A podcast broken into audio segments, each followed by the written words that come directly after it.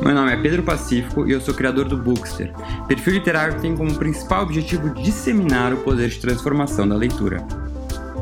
Neste podcast, eu recebo convidados plurais e com diferentes formações para compartilhar com a gente não só um pouco da sua relação com a leitura, mas também as suas próprias histórias. Histórias essas que muitas vezes deram livros ou poderiam dar. Fala galera, tudo bom? Bem-vindos a mais um episódio do podcast Daria um Livro. Hoje estamos com uma queridíssima escritora, jornalista, doutora em estudos de literatura pela Universidade Federal Fluminense. Estamos com Socorro Acioli, que a gente vai conversar sobre isso. Foi, participou de uma oficina de literatura com ninguém mais, ninguém menos que Gabriel Garcia Marques. Sim, sim, e ela tem fotos, já mostrou foto, até quase morri. Ah, inclusive, durante essa oficina, ela escreveu um livro a Cabeça do Santo. E também já escreveu diversos livros infantis e juvenis, tendo inclusive ganhado o prêmio Jabuti na categoria infantil com Ela Tem Olhos de Céu. Socorro, queria te agradecer muito por ter aceitado o convite. Um prazer ter você aqui. A gente estava recentemente tentando encontrar uma agenda. Uh, que bom que deu certo. E, para começar, queria te fazer uma pergunta que eu faço para todo mundo que passa aqui, que é a seguinte: como é que começou a sua relação com os livros, né? Desde quando? É uma coisa desde a infância? Ah, ou ah, e, se manteve, né, durante toda a adolescência? Como é que é? Como é que começou a sua relação com os livros e como é que é até hoje em dia? Oi, Pedro. Estou muito feliz de estar aqui também. Muito obrigada pelo convite. Você sabe que eu sou sua fã desde o comecinho. adoro, adoro o seu trabalho. E, e a minha relação com os livros é, assim, eu moro em Fortaleza, sou de Fortaleza, no Ceará, e eu sou do, nasci nos anos 70, segunda metade dos anos 70, 75, a gente não tinha livraria infantil, não tinha muita opção de compra, não era tão fácil ter livros para crianças, e não existia também uma produção tão voltada para o público na, na minha faixa etária, mas eu tinha passava pela minha casa aqueles vendedores de livro porta a porta, que vendiam enciclopédias, né, era que todo mundo tinha enciclopédia em casa, e ele vendia, vendeu uma coleção do Monteiro Lobato. Eu, comecei a gostar de, de, literatura, assim, como muitos brasileiros da minha geração, lendo Monteiro Lobato, que é um assunto hoje super, né, que tem sido pauta de várias discussões, uhum. é, o mundo mudou bastante, mas a minha formação foi, como leitora, foi a partir do Monteiro Lobato e depois autores brasileiros. O primeiro, agora, o primeiro livro que eu li sozinha foi o Flix, do Ziraldo. Foi meu, minha primeira leitura autônoma, mas depois muito Monteiro Lobato e foi, sim, desde cedo, né, com, com essa literatura brasileira produzida para crianças. E aí a vida vai trazendo, o tempo vai passando e a vida vai trazendo demandas, né? Cada fase traz as suas demandas de leitura, para quem tem uma vida de leitura. Então, tem épocas, na adolescência, li muita poesia, poesia dramática, sou bela espanca, aquela coisa exagerada, e Fernando Pessoa, que também é uma leitura muito muito comum na adolescência, as coisas, eu passei por várias fases, assim, e eu me constituí uma leitora completamente sem preconceitos e sem regras, eu leio qualquer coisa que eu esteja com vontade, então eu já tive fases, inclusive, de ler quase tudo do Paulo Coelho, acho que lá pelos meus 16 anos, o que ia saindo eu estava lendo, então tem uma, uma, acho que isso foi super importante para mim. Inclusive. Sim, lógico, totalmente. Totalmente. E aí, hoje em dia, você, além de ser. É que os livros fazem parte totalmente de você hoje em dia, não tem como, né? Você trabalha com isso, você dá aula, você escreve. Ah, como é que é você como leitora hoje em dia, assim, a sua rotina como leitora? Você lê de tudo ainda hoje? Ah, ou não, prefere escolher algum tipo mais literatura brasileira? Como é que é?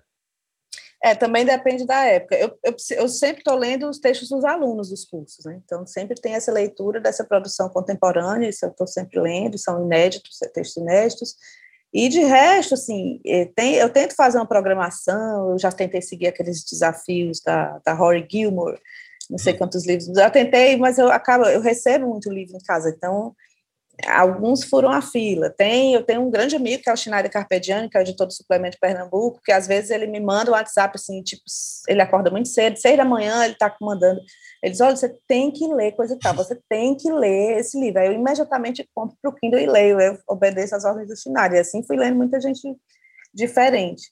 No esse, esse, esses tempos de pandemia, eu não tenho feito muito esse controle de tentar fazer um plano de leitura, eu vou estou deixando aparecer, estou tendo excelentes surpresas. Assim. Mas você está sempre lendo? Sempre, sempre, sempre, é. sempre, sempre. É um dia muito diferente, eu, o dia que eu não consigo ler de manhã, no café da manhã, alguma coisa.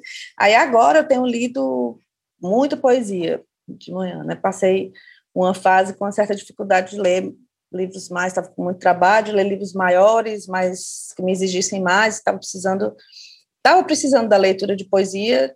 Isso, inclusive, é um conselho do, do José Eduardo Agualusa, né? Você lê, enquanto você estiver escrevendo romance, que é o que eu estou fazendo agora, leia muito poesia. E é o que eu tenho feito. É um conselho dele que eu acho que faz uma diferença imensa na escrita. a gente você... pode começar aqui a lançar o primeiro conselho, se você quer escrever é, romance. Exatamente, isso que eu ia falar.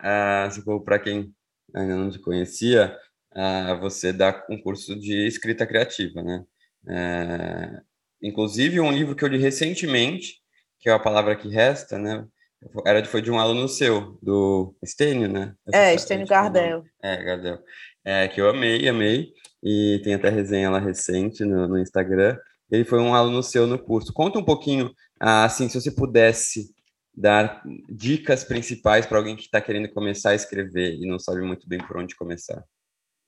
É, essa história é bem, é bem comprida, eu vou fazer a versão resumida, que é, eu comecei a eu comecei a escrever cedo, quando era criança, mas aí me explicaram que isso não era uma profissão, como eu achava que ia ser a minha profissão. Eu lancei uhum. um livro criança, uma coisa caseira, né, organizada pela família, uma editora pequena, ilustrado por mim, uma coisa de, de um livro mesmo com, a, com as possibilidades que eu tinha aos oito anos de idade. Né? Mas aí eu, eu, eu achei que era, eu, eu entendi na época que era um começo de uma profissão, que estava decidido, que eu ia ser escritora, mas me disseram que não podia, que não existia essa profissão, que eu tinha que fazer uma coisa séria, assim, você ir para o direito, para a medicina, para a engenharia, para a arquitetura, alguma outra coisa, e a profissão, e, o trabalho do escritor seria um trabalho diletante, algo que eu ia fazer na paralela. Aí eu desisti e de fato pensei em outras profissões, mas aí voltei a escrever, fui fazer jornalismo e voltei a escrever escrevendo ensaios biográficos. Escrevi um sobre Frei Tito, um frade dominicano que, que morreu em consequência das torturas na, na ditadura militar, que foi embora do Brasil numa daquelas trocas dos embaixadores e foi para o Chile, depois para a Itália, e morreu na França. Então, escrevi esse ensaio biográfico sobre ele. Depois, outro que é uma pequena biografia, né? uma biografia uhum. resumida, que uma editora que tem uma coleção. Depois, sobre a Raquel de Queiroz, é, é mesmo, na mesma coleção, também uma biografia resumida. E, e aí, daí, comecei a receber encomendas para escrever livros para criança e adolescente, foi dando certo, e chegou num ponto em que eu tive que tomar uma decisão entre eu quis apostar no meu trabalho como escritora, né? Deixei para trás aquele conselho que tinham me dado, entendi que aquilo era um conselho, que conselho a gente escuta se quiser, e opinião sobre a vida da gente também a gente escuta se quiser, uhum. e eu decidi esquecer esse conselho e tentar investir né, na, na minha carreira como escritora. E fui procurar cursos, encontrei, não, não tinha curso, obviamente, no Brasil que a gente tinha era o do Assis Brasil em Porto Alegre, eu moro no Ceará, e a gente não tinha essa profusão de cursos de escrita que a gente tem hoje no Brasil. A gente só tinha realmente o do Assis. E é, que, era, que era impossível para mim na, no momento. E aí eu achei um livro do Gabriel Garcia Marques, que era o Como Contar um Conto, que eu achei que era um manual de escrita, mas era uma transcrição de uma oficina que ele costumava ministrar, ministrou por 20 anos, e aí eu fui parar na oficina, e depois eu acho que eu posso depois só contar só a oficina, mas eu queria só chegar no, nos cursos de escrita. E aí eu fiz esse curso com ele, fiz outros cursos com um professor americano, Robert McKee, que que é, é para roteiro de cinema, mas me ajudou muito com a literatura, a pensar a estrutura, narrativa, entender o estudo da narrativa, a criação de personagem, tempo ficcional, tudo isso. E quando eu voltei assim de uma leve de cursos que eu tinha feito, eu montei um curso em Fortaleza. Eu já estava no doutorado, já me senti pronta para fazer isso. Logo depois, quando eu ganhei o Jabuti, quando eu tinha começado o primeiro curso, eu ganhei o Jabuti, então me senti um pouco mais uhum. é, com condição de me colocar na posição de alguém que ajuda outras pessoas a escrever, porque na verdade é uma ajuda, não é uma, uhum. um doutrinamento. E o Stein foi meu aluno na segunda turma. Ele chegou muito tímido, ele é funcionário do Tribunal Regional Eleitoral, é, chegou muito tímido, muito silencioso, mas me mostrou um conto dele e eu vi assim, de primeira, e acho que isso é uma coisa que continua acontecendo, talvez, não sei, talvez pelo, pela prática, pelo hábito, mas eu, eu tenho uma, uma facilidade de reconhecer nas pessoas que escrevem alguma coisa diferente em alguns. Acho que hoje eu tenho até isso mais claro. E o Stênio, para mim, me chamou a atenção de cara. A seriedade dele com a escrita, o, a forma tranquila com que ele lidava com a vontade de escrever, com os temas que ele queria tratar, e o mais, mais importante, né, quando ele chegou no tema do Palavra que Resta, a história do Raimundo, é que ele tinha de fato uma coisa muito importante para dizer. Né? Ele queria muito falar daquilo, daquele tema, daquela história, daquela dor, de não poder amar quem se quer amar, de sofrer violência física porque você quer amar alguém que a sua que o seu contexto social não aceita e e ajudei, fiquei com o Stênio durante a escrita do texto, li, sei lá, acho que duas, três versões, e encaminhei para a companhia, para a editora, para a Júlia Bustos, que você conhece também, e tenho muito orgulho do que está acontecendo com o livro do Stênio, sabe? Chegou no momento certo, eu queria muito que você lesse, você lembra que assim que uhum. saiu eu te escrevi, Sim. chegou no momento certo que a gente está precisando dessa dose extra de, de humanidade, de, de compreensão, de tolerância, e assim como ele, eu tenho outros alunos também que ganharam prêmios ou que estão né, em vias de publicar para uma editora grande, fazendo coisas, é, realizando sonhos. Mas o primeiro, então, para responder o que você me perguntou, o primeiro, primeiro conselho, ou eu não sei nem se seria conselho, mas a, a primeira coisa que eu acho que eu, que eu noto nesses, nesses alunos, nessas pessoas que eu percebo potencial, é que a pessoa está muito mais preocupada em escrever do que em publicar. Ah muito mais preocupada com a história que vai contar do que com sucesso, com aparecer, com a fama, com qualquer coisa. Assim. São pessoas com muito cuidado e muito zelo com o texto, sem pressa. O Stênio não tinha pressa. Ele queria o melhor texto possível, ele queria contar aquela história da melhor forma. Eu acho que a outra coisa também que, que é muito importante é saber essa história que você quer contar. Né? Por que, que eu quero contar? O Stênio era muito forte isso para ele. Por que, que ele queria contar essa história desse homem? Ele era funcionário, ele é funcionário público, como eu falei, e ele atendia idosos analfabetos no TRE, que não sabiam escrever o, o primeiro nome, o seu nome. José, Antônio, Francisco, Maria, não sabiam escrever o seu próprio nome.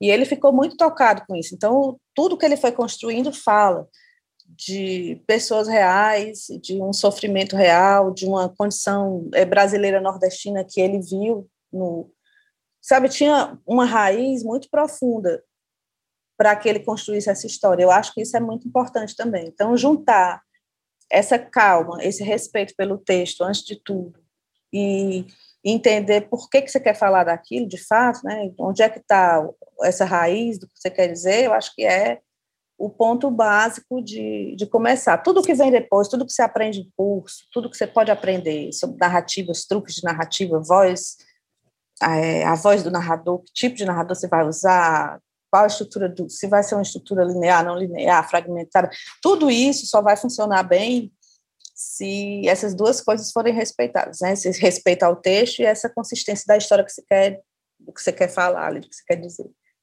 Muito legal. É, isso de a pessoa respeitar o seu tempo de escrita, né? Porque às vezes quem está de fora deve imaginar, ah, o, o, escritor senta, né, e sai escrevendo, sai escrevendo, sai escrevendo com inspiração, mas não, cada um tem um, tempo igual para leitura, né? Às vezes algumas pessoas me escrevem, ah, eu leio muito devagar, como é que posso ler mais rápido? Falo, gente, não se preocupa, vai, leia, se, leia no seu tempo, né, absorva o que você quer absorver, é, não tenha pressa, porque ninguém está competindo, né? É, então isso também é, é, uma dica que eu sempre dou. E uh, você escreveu vários livros né, infantos juvenis e aí depois publicou uh, um romance adulto. Qual é a diferença, assim, de, de escrever né, para uma criança, para um adolescente, do que para um adulto? São muitas diferenças. Né? A primeira diferença é a grande é a, a grande questão de se entender que você está escrevendo para um público leitor que tem uma, uma faixa etária pelo menos a maioria, diferente da sua. É uma idade que a gente, que, que esse escritor já viveu. Então, isso pode provocar algumas armadilhas. Armadilhas que são as mais comuns de quem escreve para criança, que é facilitar a linguagem, uhum. é, colocar tudo no diminutivo, facilitar a história, fazer inúmeras concessões. E a, a infância é justamente a idade em que não se faz muitas concessões. A criança é sincera, é muito honesta, e essa geração, essa infância contemporânea é uma infância muito diferente da minha infância, por exemplo, da sua, né? São, são situações de infância muito distintas. Então, compreender que você está se falando para um público que viveu um, que, que fala, um, que usa um outro vocabulário, outra linguagem, que vive em outro tempo, é muito importante para evitar essas, essas ciladas. Mas a dificuldade é a mesma. A, a, acho que a responsabilidade e o cuidado é o mesmo. Escrever uhum. para adulto, escrever para criança. Óbvio, tem as questões dos temas, tem temas que ainda são que é, é preciso ter muita responsabilidade, por exemplo, com os temas históricos, com, com questões é, de gênero, muita responsabilidade com tudo que envolve essa formação moral e do pensamento da criança. Mas são, eu acho que é tão difícil quanto, eu acho que escrever para criança é até mais difícil do que escrever para adulto, por causa desses cuidados. Mas sobre a fabulação, a criação de personagens, é tudo a mesma coisa. Uhum. É, é a mesma coisa, é ter responsabilidade com o texto, pensar numa história e entender que essa história precisa ser bem cuidada antes de, de ir para o papel, antes de ir para o papel, não, enquanto está indo para o papel e depois ir para as pessoas. Você falou sobre o tempo da escrita, Pedro, eu queria falar também uma coisa que o, o, as pessoas acho que fantasiam esse processo de escrever como uma coisa que ou você sente e faz facilmente, ou ela não vai acontecer, porque é uma coisa para pessoas que têm uma facilidade. E o, e o trabalho da maioria dos escritores que eu conheço, que eu convivo, inclusive autores consagrados como Milton Atum, por exemplo, que eu tenho uma certa proximidade, é de muita reescrita, é de muita demora. A gente tem um trato, eu e ele, que a gente tem a mesma editora, na companhia, né, a Júlia de novo, e a gente tem, a gente demora muito a entregar os livros, a gente tem um trato, eu e ele, quando a gente estiver atrasado, a gente não entregar um antes do outro, para ah, a gente se ajudar né? é, é. para protelar, porque senão eu é. entrego primeiro, e só que aí é, o texto passa por revisões, você escreve a primeira versão, vai para o editor, volta para você, nunca é esse processo automático que as pessoas imaginam. Muda muito na edição? Assim, muda, o, o texto sofre muitas alterações numa edição? Não são alterações estruturais, no meu caso. Não são alterações de mudar o livro inteiro. A Júlia é uma editora muito parceira. Assim, no primeiro livro, Cabeça do Santo, eu entreguei o livro pronto, e aí a, a revisão foi a partir do que ela já recebeu. No Oração para Desaparecer, que é o romance que eu estou escrevendo agora, gente, ela está acompanhando o processo desde a ideia. Desde que eu falei pela primeira vez que eu ia fazer uma história sobre esse tema. Então, ela está tá sendo um processo diferente. Eu entreguei uma primeira versão, a gente conversou sobre ela, não gostei, mudei muita coisa. Não sofrem alterações, pelo menos na minha experiência na companhia, que sejam. É, não acontece nada com o texto que o autor não permita, não concorde. Uhum. Né? Uhum. Mas não são alterações estruturais grandes, são sugestões, são. Sim. O trabalho da preparação de texto é muito importante, porque a gente sempre deixa de passar uma coisa ou outra mas é, eu gosto muito de ter alguém que lê o meu texto e que contribua com ele junto comigo. Então, no fim, o produto livro ele é um trabalho coletivo.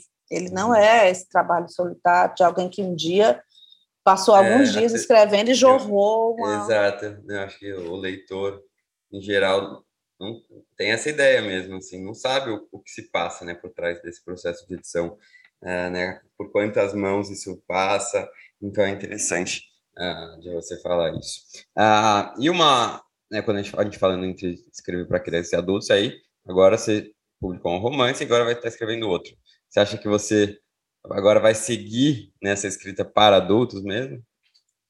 Ah, vai depender sempre o que aconteceu o que aconteceu desde o começo minhas, desde que eu comecei a publicar é que eu recebo muitos convites também então, às vezes a demanda vem de uma editora, então eu, nunca sei dizer qual é a minha programação. De repente uhum. acontece, mas eu tenho, desde que eu ganhei o Jabuti, eu não publiquei, eu publiquei um livro só para o Infanto Juvenil, que foi o de Gastrasgood, que são pequenas crônicas sobre linguagem, sobre a palavra. Esse título de Gastrasgood é porque o pai de uma amiga minha atende o telefone dizendo Astrasgood, não diz alô, é uma palavra que ele inventou, ninguém sabe por quê. E são, são é desastres good, não existe, não tem sentido. É, e, e eu não sei, eu não tenho esse plano. Eu estou tentando terminar, né, me programando para terminar o romance, eu, o Oração para Desaparecer em outubro. Eu não sei, eu, eu gosto muito de escrever para criança, de, de, lidar, né? É outro, hum. é outro caminho. Quando a gente escreve hum. para criança, vai para as escolas, vai para os eventos que tem criança e adolescente, é um outro, uma outra um outro mundo. E o A Cabeça do Santos, né, que é o romance que você publicou, uh, o último, você escreveu durante a oficina com Gabriel Garcia Marques. É, conta um pouquinho para a gente dessa experiência, como é que foi ter aula com o Gabo, que eu sou muito, muito fã. Uh, conta um pouquinho. Eu fui voltando para aquela parte lá que eu estava falando, que eu tomei a decisão de procurar cursos, né, que eu estava querendo é, apostar no, no, trabalho. Aí eu achei esse livro dele, que era um, uma transcrição dessa oficina, descobri que há 20 anos ele tinha, né, era o vigésimo ano em que ele fazia uma oficina para jovens roteiristas, é uma oficina de cinema, né, não era de literatura. Hum. É um curso de cinema dentro da Escola de Cinema de Cuba. E eu fui pegar informação, achei que era uma ótima para mim, uma coisa, eu já tinha lido muita coisa dele, e eu achei que seria uma ótima oportunidade disso, de aprender com ele, desenvolver, então, muito otimista, eu escrevi um e-mail para a escola, para o e-mail institucional, perguntando como era que fazia a inscrição para esse curso, né, quanto, quanto era, qual era o formulário e tal, e aí me responderam que não era assim, que não tinha inscrição, que era um curso para convidados do Garcia Marques. Aí eu perguntei, mandei outro e-mail perguntando como assim convidados, né? Disse, não, são pessoas das relações próximas dele, que ele convida. E, ou seja, não tinha entre porta aberta nenhuma, nem janela, nenhuma uhum. fresta para eu tentar. E aí eu fui, só que eu não me conformei, fui tentando entender como era isso. Né? Aí mandei, só que eu não queria ficar mandando e-mail para o mesmo para o mesmo e-mail institucional, enchendo o saco, fazendo mesma, as mesmas perguntas, e fui mandando para outros professores da escola eu fui vendo, eu entrava no site, via os nomes dos professores e mandava perguntas diferentes para os professores, tentando entender. Aí me explicaram, não, são pessoas que os amigos dele indicam, que ele, às vezes ele conhece no avião, ou indicados por, sei lá, conhecidos dele na Colômbia. Não tinha nenhum acesso para mim, eu não conhecia ninguém que conhecesse o Garcia Marques uhum. para me indicar, não tinha nenhuma possibilidade. Eu tentei, fiz assim, tentei, fiz um esforço, mas não consegui encontrar nenhuma conexão. E só que essa troca de e-mails durou aí uns oito meses.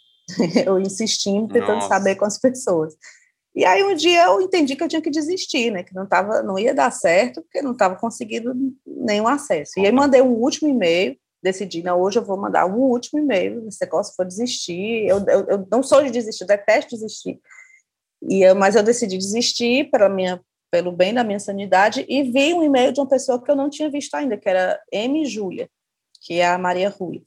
E aí mandei o um e-mail para ela e disse que era o último e-mail, era que eu ia mandar, era uma coisa muito dramática, inclusive. Era o último e-mail que eu ia mandar, que eu tinha sonhado com isso, mas eu estava vendo que não ia dar certo, que já tinha entendido, a vida é assim mesmo. Às vezes a gente sonha alto, mais alto do que é possível. Era bem, bem dramático. Uhum. E só pedia, mas o, o, objetivo desse drama todo era pedir que se a, a oficina mudasse, de, o procedimento de ingresso mudasse por algum motivo, virasse uma seleção, que ela me colocasse na lista para receber informações. Aí ela respondeu dizendo que sabia do meu interesse já pelo curso, ou seja, eu estava oito meses mandando e-mail, já virou meio que piada, depois eu fiquei sabendo que era um uhum. negócio meio que eles é conversavam na hora do almoço, é, eles, ah, hoje foi para mim, hoje foi para mim que ela mandou. E aí ela disse que que era realmente uma oficina para convidados, que ele já tinha inclusive mandado a lista de 2006, que era o ano que aconteceu. Aí depois ela fala, mas ele disse que esse ano só tem nove nomes, e a oficina tem dez vagas, só que eu não posso colocar o seu nome na lista, você tem que me mandar um, em uma página, metade da página do seu currículo resumido, na outra metade, em um parágrafo, uma história que você quer desenvolver no curso. Eu mando por fax para ele, se ele gostar, ele te convida e você está no curso. E, e aí foi bem desesperador, Nossa, completamente desesperador que eu tinha dois dias para o currículo era o que eu, era o meu currículo, não, uhum. não tinha o que fazer, era colocar o que tinha acontecido, o que, eu tinha feito, o que eu tinha publicado, que eu já tinha, tinha terminado o mestrado, era isso. Mas é, aí eu fui tentar pensar qual era a história, qual seria a história que agradaria o Gabriel Garcia Marques, a ponto de ele me convidar para ser aluna dele, uma desconhecida que ele nunca tinha ouvido falar na vida. E aí eu tinha recortes de jornal que eu guardava, notícias que eu guardava de poder, com potencial de história, né, de ficção. E eu tinha uma notícia sobre uma. Aqui no Ceará, a gente tem um, uma cidade, Juazeiro do Norte, que tem uma romaria para o Padre Cícero, né? a cidade vive em torno do turismo religioso para o Padre Cícero, aí tem Canidé, o São Francisco, é a mesma coisa, nas festas, enfim, a cidade gira em torno disso, e perto de Canidé tinha, tem Caridade, que fez, tentou fazer a mesma coisa com Santo Antônio. Vamos construir um estátua de 33 metros de Santo Antônio aqui para a gente fazer dessa cidade uma cidade de turismo religioso. Só que isso é a história real que aconteceu. Só que não deu certo, eles erraram na, no, na logística de montagem, fizeram o corpo todo em cima do morro, e quando foram fazer a cabeça, eles montaram a cabeça no chão, eles tinham que ter levado as peças e montar a cabeça em cima do corpo. E eles montaram a cabeça no chão, e foi impossível subir. Isso foi 85, a cabeça está lá até hoje, uma cabeça oca bem grande, do tamanho de uma casinha. Está lá até hoje. Tá? Eu, eu visitei recentemente, já fui algumas vezes lá, mas recentemente foi a primeira vez que eu entrei, fiquei hum. dentro da cabeça mesmo. E tá lá, e a, a, matéria de jornal que eu tinha era essa história, falando que a população de caridade achava um absurdo aquele santo lá, sem cabeça, e a cabeça estava servindo de banheiro público, estava servindo de morada de bicho, estava servindo de motel, e inclusive um vagabundo já tinha morado lá dentro. Eu estava morando lá dentro. E aí eu pensei nessa história do eu grifei o vagabundo, morava lá dentro, porque eu fiquei imaginando o que é um sujeito vagabundo, um bêbado, imaginei tudo que ele pudesse ser de mais uhum. desviado de conduta, tudo que ele pudesse ser de mais anticatólico, antirreligioso, entrar na cabeça de Santo Antônio. E aí daí foi essa história que eu mandei, né? O resumo da história era um homem que está andando na estrada, encontra essa cabeça, pensa que é uma gruta, e acorda de manhã ouvindo vozes de mulheres, rezando por casamento. Santo Antônio é um casamenteiro. E foi isso que eu mandei, ele me escolheu, gostou, me chamou, eu fui para a oficina e foi uma coisa completamente revolucionária para a minha vida. Mudou o curso de tudo. Por, primeiro, por ter sido escolhida, segundo, por, pelo tanto que ele gostou da história, pela experiência de contar a história para ele, porque quando eu cheguei lá eu tinha desenvolvido mais, ele adorou, adorou, adorou, e me disse muitas coisas muito importantes sobre o, a minha percepção é de ter escolhido esse tema e de entender que esse tema renderia, isso, me, isso eu uso até hoje, as coisas que ele falou, e estar com ele, né, passar uma semana Nossa. com ele. Realmente todos os alunos eram convidados amigos, um era filho da melhor amiga da mulher dele, da Mercedes, outra já conhecia, todo mundo já conhecia ele, ninguém estava ali uhum. achando ninguém nenhuma novidade. Eu estava tietando loucamente. Eu também eu estava muito emocionada e muito tiete e muito, assim, eu sabia todas as datas. Ele já estava um pouco esquecido, então quando ele estava contando a coisa, porque quando eu publiquei coisa tal, eu não lembro o ano, aí eu lembrava, ano tal, eu estava bem aluno da primeira fila. Mas foi muito emocionante, aí no último dia ele teve uma conversa comigo, pediu para eu não desistir, porque ia ser muito difícil terminar esse livro, eu não, na hora eu não achei que fosse, mas foi muito difícil. A pressão, né, de ter sido um livro que eu comecei a escrever lá, eu levei uhum. sete anos para terminar. Depois disso, ainda demorei, terminei sete 2000, anos. Sete anos. Demorei, porque aí também eu, eu fui fazer doutorado, teve, aconteceram outras coisas. Eu, fui, eu ganhei uma bolsa para a Alemanha, depois voltei, depois fui fazer doutorado, escrevi outras coisas, enfim, trabalhei com outras coisas. E aí, quando o livro foi lançado, no ano que ele morreu, ele não chegou a ver, porque ele já. Essa foi a última oficina dele, porque ele já estava com a memória um pouco prejudicado, já estava precisando, de fato, ficar mais recolhido. Uhum. E ele não chegou a ver o livro, mas é, eu lancei em fevereiro, ele, ele morreu em abril, no mesmo ano, foi bem, bem perto.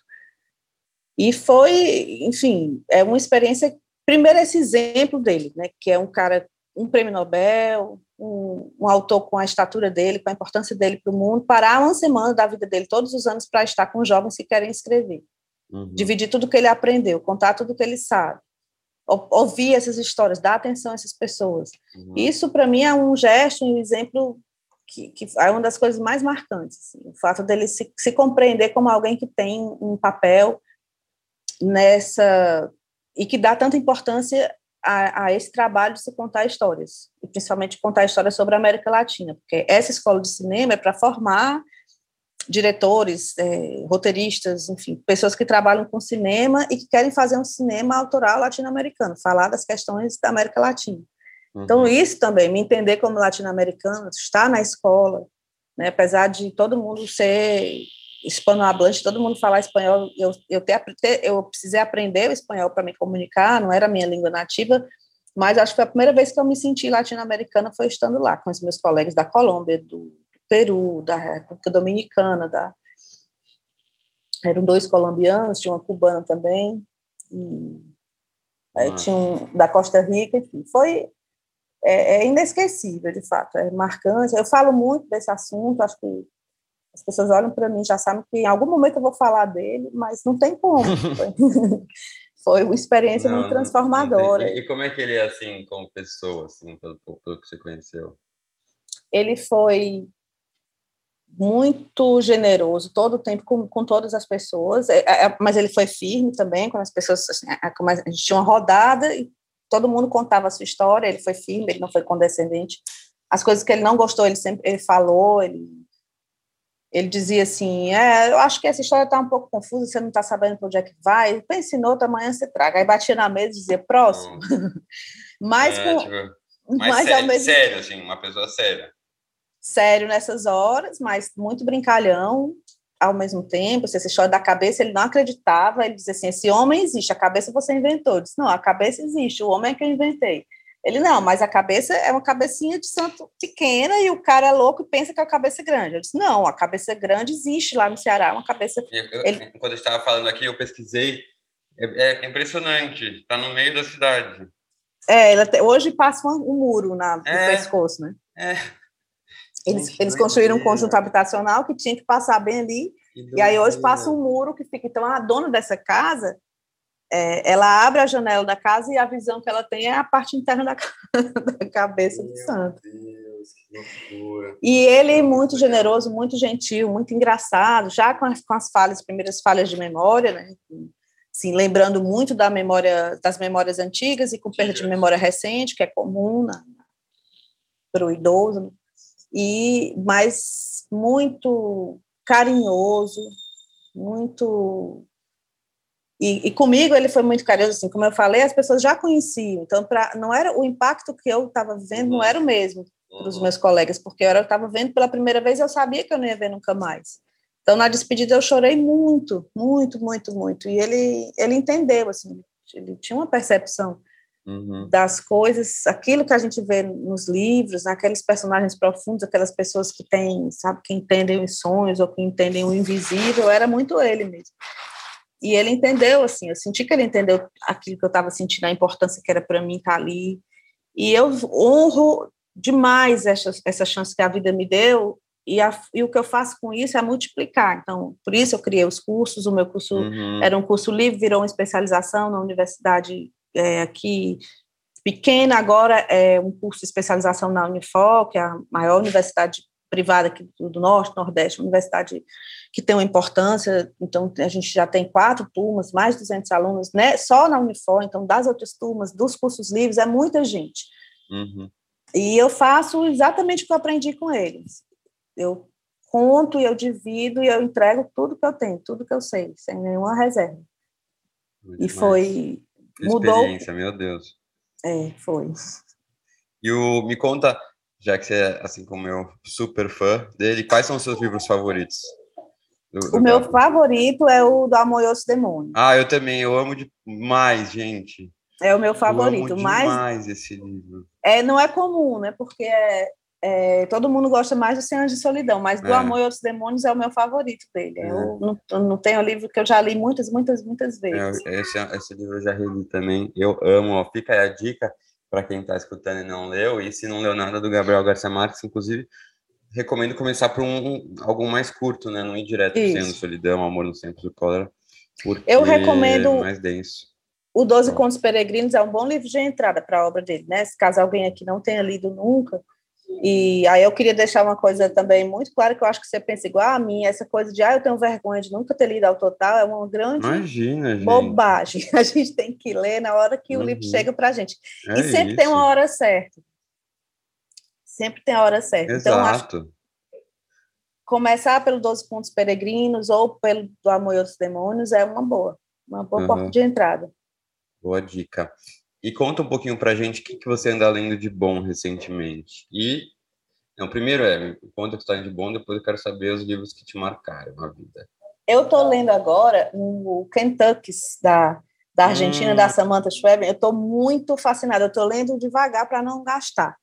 Sério? É, Estou muito fascinada. Essas argentinas, essas mulheres argentinas na faixa dos 40 anos, que estão escrevendo, assim, Selva Almada, a Mariana Henriques, a, a Samantha Schweblin, várias outras, são muitas, é uma safra de autoras latino-americanas, elas estão, inclusive, fazendo um link aí com, com Garcia Marques e com o boom latino-americano, elas estão fazendo o que alguns críticos estão chamando de um novo boom, porque são histórias que envolvem o suspense, o terror, o sobrenatural, mas com uma maneira, de uma maneira diferente do que foi o, o boom dele, né, da época dele, dos contemporâneos. Esse livro da Samantha Schweblin é uma história de ficção científica com, com terror, que é, são, os Kentucky são ursos de pelúcia, bichos de pelúcia, ursos não, vários bichos de pelúcia que você compra, e eles vêm, isso não é spoiler, isso é o resumo uhum. que está na quarta capa. Você compra na sua casa, você vai na loja, compra tá, um coelhinho de pelúcia, ou um, um ursinho, um ratinho, que for, e uma outra pessoa em outro lugar do mundo, que você não sabe onde, pode ser em qualquer lugar, ele acessa a câmera que está por trás dos olhos daquele bicho. Então, ali existe uma amizade, uma conexão entre essas duas pessoas. Então, ela conta várias histórias de Kentucky, de de pares de pessoas que um compra o Kentucky e outro controla o Kentucky. É impressionante. Eu fico, eu estou muito, muito animada. Outra autora que eu, que eu gosto, que eu li recentemente, é a Olga Tokarczuk, que é a, a polonesa do Sobre os Ossos dos Mortos. Uhum. Eu li o Correntes. Tenho lido muitas mulheres, autoras mulheres. Não, Correntes você gostou? Eu ainda não conheci ninguém que tinha lido. Eu gostei muito do Correntes, é bem diferente do outro, mas eu gostei do Sobre os Ossos dos Mortos mas eu gostei muito do, do Ela, só para quem está ouvindo e não conhece, ela que venceu o prêmio Nobel em faz dois anos. Ah. É uma aí, polonesa muito uhum. eu especial. Os ossos do, dos mortos. Eu também. Aí você ah, perguntou as leituras que me marcaram ao longo da vida, Gabriel Garcia Marques, claro, o Cortázar é um autor muito importante para mim, o Italo Calvino é um autor muito importante para mim. Muitos autores. Ítalo Calvino é um, é um, autor que eu nunca li. O que, que você recomenda dele?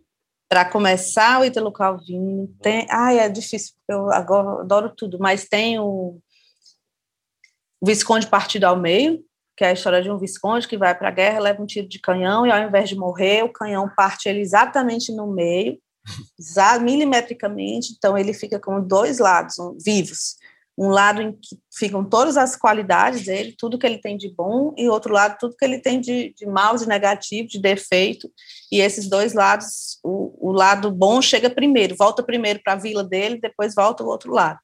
Esse é um. É, outro dele é o Barão nas Árvores, que é a história de um menino que briga com o pai, e aí ele diz que ele sobe uma árvore, eles brigam, e ele diz que ele nunca mais vai pisar no chão de novo. E ele passa o resto da vida pulando de árvore em árvore, levando a vida toda em cima de, de, de árvores. São os dois livros que eu acho que, para começar o Italo Calvino, são sensacionais. As Cidades Invisíveis também é um livro muito querido pelas pessoas, mas ele é genial. Eu também já ouvi falarem bastante aquele Se um Viajante numa Noite de Inverno.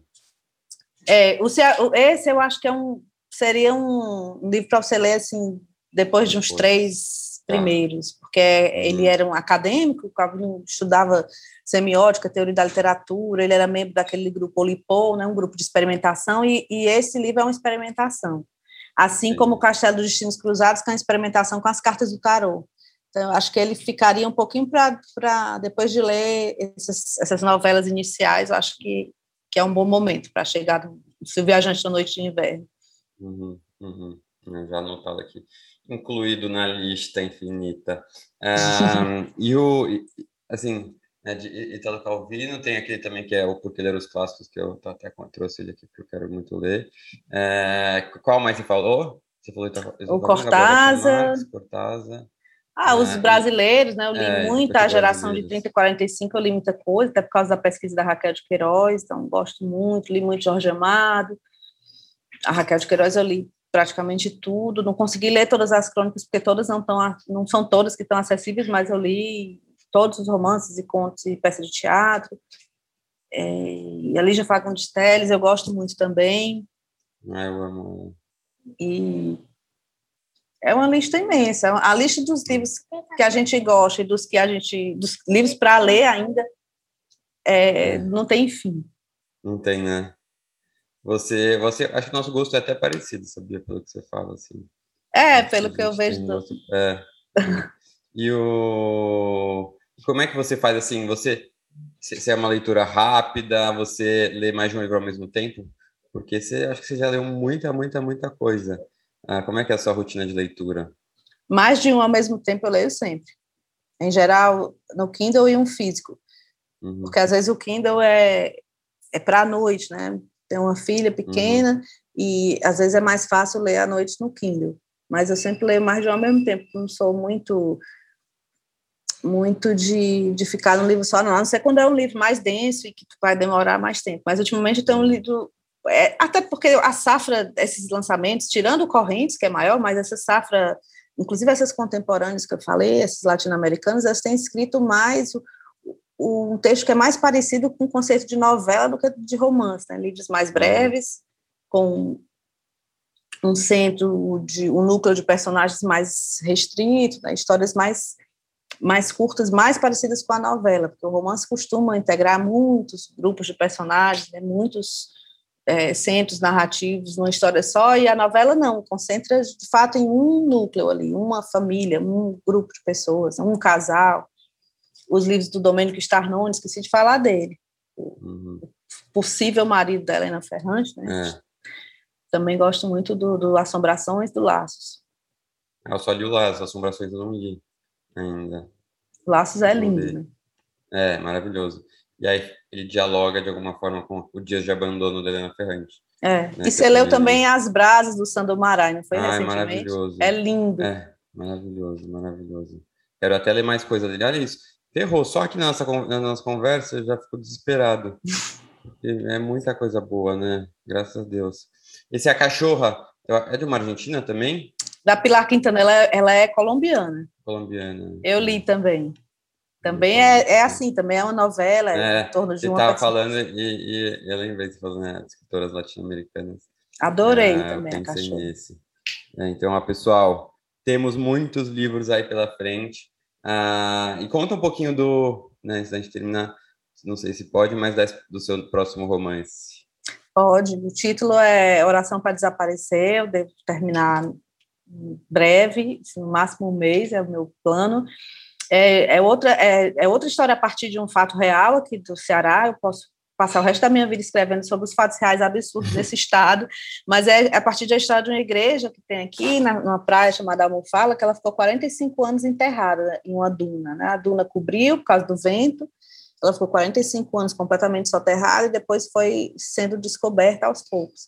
E a história de uma mulher que, que ela, por causa dessa, ela é soterrada nessa nessa igreja e ela desaparece. E o livro começa com ela sendo desenterrada em outro lugar do mundo, aí eu já não posso dar spoiler, ela é desenterrada em outro lugar do mundo, sem memória, sem saber de onde veio, sem saber o próprio nome, ela só sabe que ela é brasileira, porque quando ela fala, as pessoas reconhecem pelo sotaque, pelo, pelo idioma. Uhum. E aí ela vai tentar relembrar quem ela é, de onde ela veio. A única pista que ela tem é um colar que ela leva de búzios e os sonhos que ela tem. E aí, ah, e é isso. Só posso dizer isso. Tempo, há quanto tempo você está escrevendo? Eu comecei em 2016. Nossa, não tem Cinco anos. É, você se, você, se, você se submerge, assim, nos livros, né? É, eu, a, acontece assim, a gente pensa no tema e decide, né? Primeiro o tema aparece, aparecem vários temas, várias histórias, várias histórias, aí chega uma hora que o coração diz isso aqui, eu queria falar disso. E aí você nem sabe direito por quê. No meu caso, eu nem sabia direito por que essa história me chamou tanta atenção. E aí eu fui à cidade várias vezes, fui fazendo pesquisa, fui descobrindo que é uma aldeia Tremembé, da etnia Tremembé.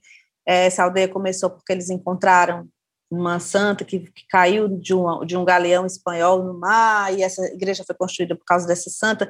E aí eu comecei a atravessar um portal de descobertas e de conhecimentos que eu não imaginava que. Então, esse percurso demorado de cinco anos, ele é demorado porque o livro pediu que fosse assim, mas também porque eu fui vivenciando um processo de transformação imenso junto com o livro. Então, não é só um trabalho e um texto que sai da minha cabeça de uma forma racional. Ele é o resultado de cinco anos de surpresas, de experiências e de descobertas de emoções, de amizades, de pessoas que eu conheci, de experiências de coincidências, né, muitas coincidências, de eu estar no lugar e encontrar exatamente uma pessoa que conhece aquela história, que é, é um resultado de um processo muito de muito esforço, de muito trabalho, de muita dedicação, mas também tem uma parte disso tudo que é muito mágica, que é, a gente nem consegue explicar de onde é que vem.